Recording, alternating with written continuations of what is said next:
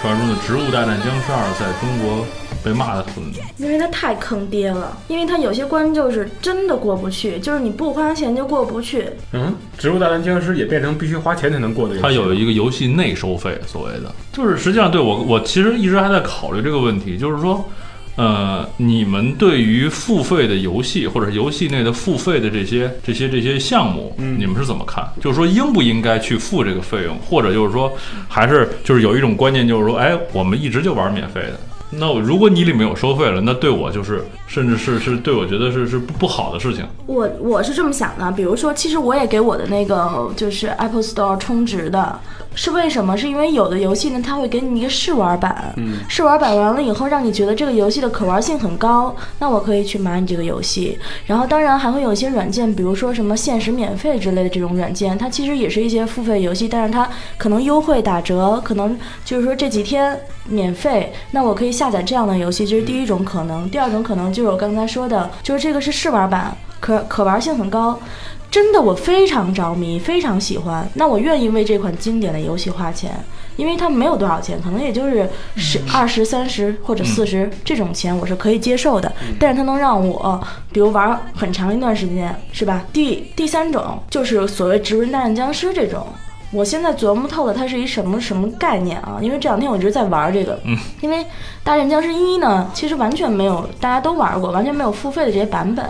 但是呢，《大战僵尸二》呢，它就出了很多很多各种各样的关卡。然后呢，这些关卡首先你不解锁是过不去的，不像之前的那个，之前的你那不个解锁不能玩儿，比如之前那就是一二三四五六八九十，你把这打到第十关就进入下一模式，对吧？但是这个呢，其实也是这么一条路，但是这一条路变成了好多分支。这些分支呢，你得收集钥匙，你才能开这个门。不开这个门，不进入这个分支，你就不能升级你的什么卡槽这些乱七八糟的。等于以前的卡槽都是付费，就不是不是付费，就是你自己在里边挣了金币可以去买。但这个呢，现在你就必须得集集齐这个钥匙，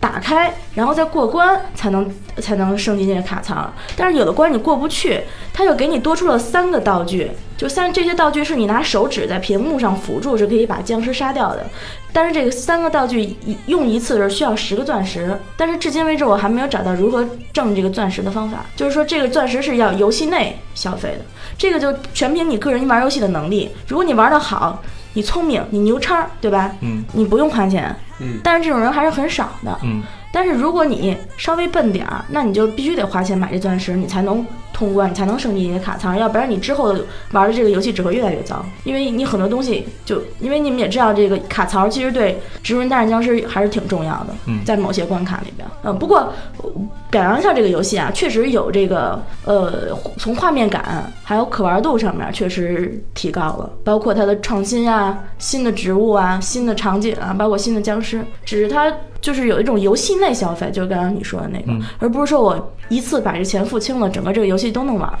对，因为其实游戏内消费现在在在相当于所有游戏的这种，尤其是免费下载游游戏客户端的这种情况下了，它一定会存在着游戏内消费。其实我在想，到底有没有人去花钱买这个东西？就是说，有就大家是大家是希望一种什么模式？就是说，希望一种是我我宁可花钱买了一个游戏，而你不要给我游戏内消费的模式，还是说我免费下一个游戏，你而且而且花这个游戏内消费的钱，这两种有什么差别？或者你更喜欢哪一种？反正如果要是一个游戏，如果平白无故就让我买来玩儿，我肯定不会玩儿。这是第一种。对，就是第二种的话，比如就像三国杀的 online 上面的好多武将，它是需要需要用钱去买的。嗯，但是说它，但如果你不买，是不是也也能继续玩？它是，对，它是基于一个所谓免费，有很多的，比如比如标准包的这些武将，它是可以，就是说你直接就在线上玩的。但是有一些武将，它是需要用钱买，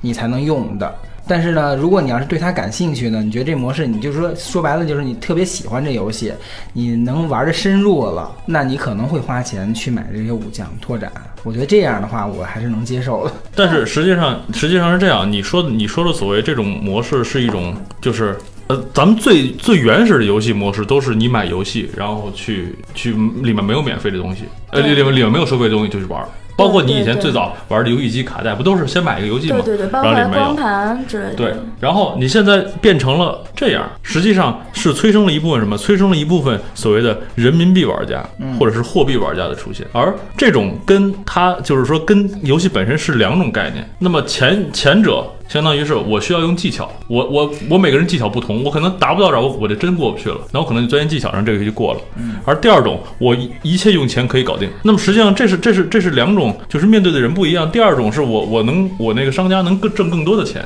但是我想说一点啊，就比如说，其实之前很多玩的那种网络游戏，他们不都是烧钱的游戏吗？比如说，比如我之前玩过一个一个游戏叫《梦幻西游》，对这个游戏就是你只要现在你基只本要充钱换金币买装备，对，我那觉得你就是这个游戏里边儿最牛的人。现在国内的基本上像你说的这种网游，全是这种所谓先提出一个免费的一个什么平台，但是进去以后，你要想比如升级，你要想置装备这些，你就得花钱。然后还要说一类游戏叫什么？就是网页类游戏，比如之前我们玩的那个生产一个什么煤、生产木头，然后你造一个城市这种游戏，它好多时候，比如需要最加速的。比如最开始你等可能说是十分钟、半个小时、一个小时、一天，我都忍了。嗯，你到后来生产一个什么破烂玩意儿，或者说造一个城市，它要让你等五天、十天，这你能忍吗？可能五天、十天我都放弃这个游戏了，但我可能就特别想盖这个，那很多人就选择加速买金币，冲动性消 费，不是是有那种强迫症，你知道吗？ 对，所以我觉得他们抓住了很多游戏人的心理。嗯，我觉得这两种模式都都可 以接受，就是说直接买一种游戏，先买断了之后再玩儿，实际上有有一定的风险，就是说我基于这万一个不好玩儿，对，基于这个游戏公司或者开发小组的信任，然后可能我觉得这游戏或者宣传，我觉得我就买了。买完之后好不好玩儿，那就是我自己的体验了。然后那个先试用，先试玩，然后在过程中如果觉得好玩儿，可能有有一些内容会刺激你去消费，其实这种也是合理的。嗯，但这种呢，会有一往往会有这样的一个呃很不好的一个副作用。就是它有的时候呢，它可能会先让你慢慢的上瘾，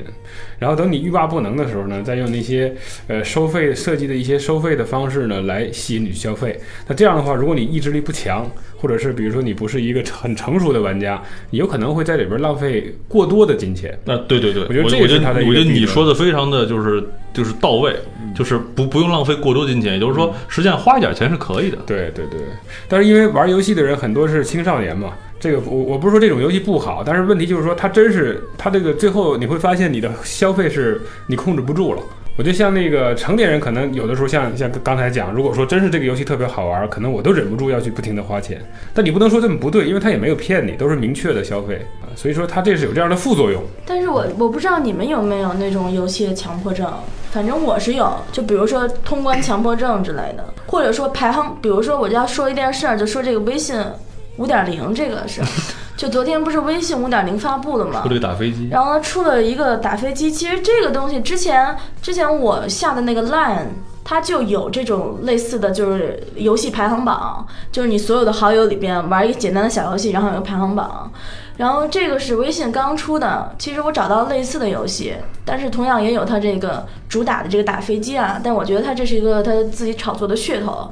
是吧？对吧？啊，对对对对对 对，嗯，但是这个其实我觉得就是有，比如要是跟我的话，我就会有那种嗯强迫症。就一定要玩到最高是吗？对我不是第一，我会很难受不。是很多玩游戏的人是都有这个强迫症。而且你发小细发现小细节，就是他先，比如先给你五次机会，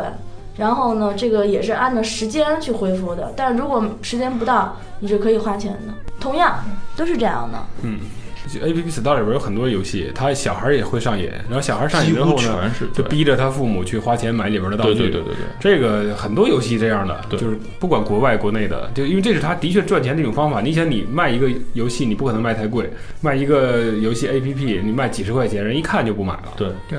但如果你卖两块钱，哎，或者是不卖钱，然后他玩玩玩玩，觉得好玩，就你对游戏真的有喜有有自信，之后你那种 在游戏里边这些收费，反倒比你卖个游戏挣钱多得多。多得多，对，所以这这只能是怎么无可厚非了。这个所以他们他们老去网上骂说《植物大战僵尸》怎么怎么着，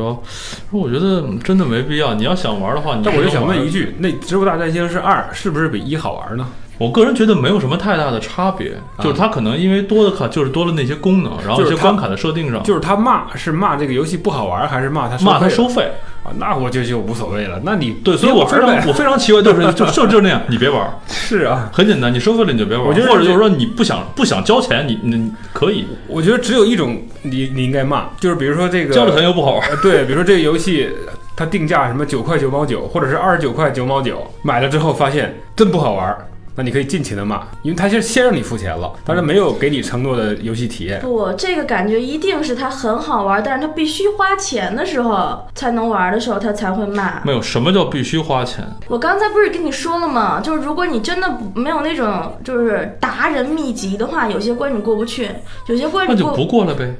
但是有些关过不去，你就是你很当真你就输了呀，你不能被游戏玩啊。你的道具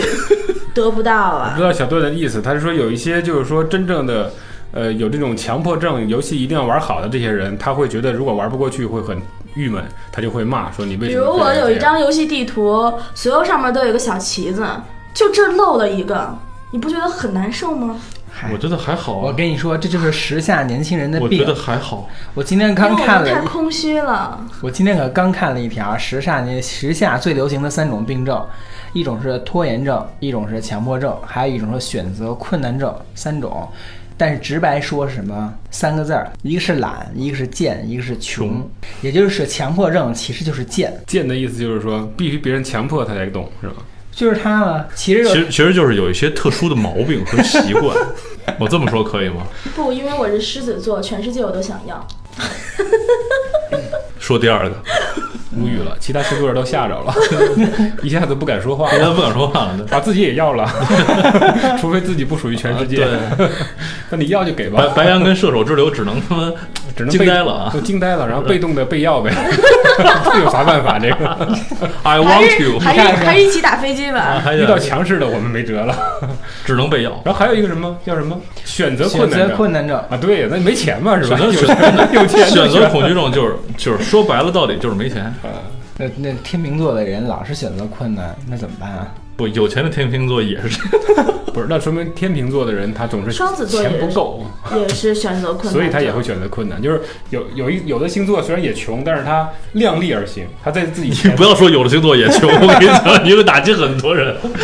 什么星座穷每的？每我每想个知星座道。每个不是星座都有很多富星座人。都穷。我的意思就 是说，像那个天秤座那个选择叫什么障碍症的这个星座，他就是有钱，他也不觉得自己有钱，他还是穷，因为还有更有钱，对吧？你不你不能达到就是说全世界都是我的那个境界的时候，你 你还不能说是能够完全做到任随心所欲的去选择。全世界都啊天秤座全世界都是来讲我的，我觉得这对个啊，可所以他以就。会觉得选择还是很困难。 但可能对于其他星座比较务实的星座，他可能也没钱，或者是有一定的钱，他就会在自己的钱的范围内有一些选择，量力而行哎，量力而行。然后就可以，比如买个游戏吧，他可以就就可以去付费之类的。对，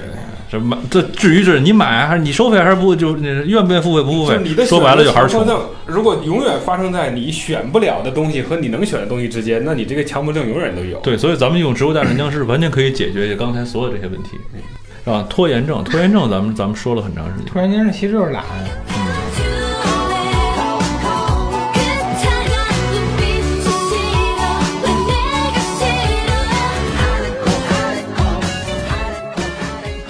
烈日下碰瓷儿没被成功，反被晒晕啊！这个前两天是因为高温促使了很多事儿。我觉得这帮这个碰瓷儿人也是非常敬业哈，也是顶着高温出来碰瓷儿。前两天有一个就是，这是这是没成功反被晒晕，还一个是车型记录仪记记录了一个荒特别非常荒诞的一幕，就是说这哥们儿那个那个开着车前面一碰瓷儿了，那个那个碰瓷儿应声倒地，你可以想想他是怎么倒的。结果刚倒到地上，司机还没下去看，那哥们儿自己站起来了，仓皇逃窜，告诉说地儿太烫了。确实也是。所以这个我觉得今天不是报道说是今天是南方多地的历史最高气温的一天吗？说多地可能要突破四十一度，而且它热是那种特别潮、特别发闷的那种热，它跟北京的干热还不一样，它是很难受的。而且我跟你说，真正的那种高温天气，其实你在家里什么都不用干，你都能中暑。我觉得有一种什么感觉，就比如说你蒸那螃蟹，你是慢慢慢慢慢慢把它从活着蒸死，它不知道的那种感觉，你知道吗？呃，我我也不知道， 你问螃蟹去。它是逆物化的说法，就是自己就好像那只螃 蟹， 对，然后呢，就是你你随着气温就慢慢慢慢慢慢就这样是在就在熟了在就南对方的你现在这种熟天气，了就是但是你确就实死是了。本来我想去南京的，后来我一看那个橙色高温警报，我就放弃了我的念头。对，但是你可以那个，现在有一个重大的发现，就是说电视新闻说某部门经过实地测试，发现林道的温度比阳光直照的街道低，听上去是不是觉得高端大气？它有什么可发现的呢？这就是重大的一个科研成果，电视新闻上 说我还。想当科学家呀！没说有没有，这个不是说嘛，给民众普及常识也是好事儿嘛。嗯嗯嗯，走进科学，咱们走进科学，对不我对？们现在缺的是常识嘛，可以普及一下常识。原来林荫道的气温比外面还要低呀、是啊，这个多惊艳呢，这个 我根 本高端洋我气一点都不知道哎。完全不知道。俩人还跟真事儿似的。还有什么呀？嗯还有就是，比如水放了糖是甜的哎，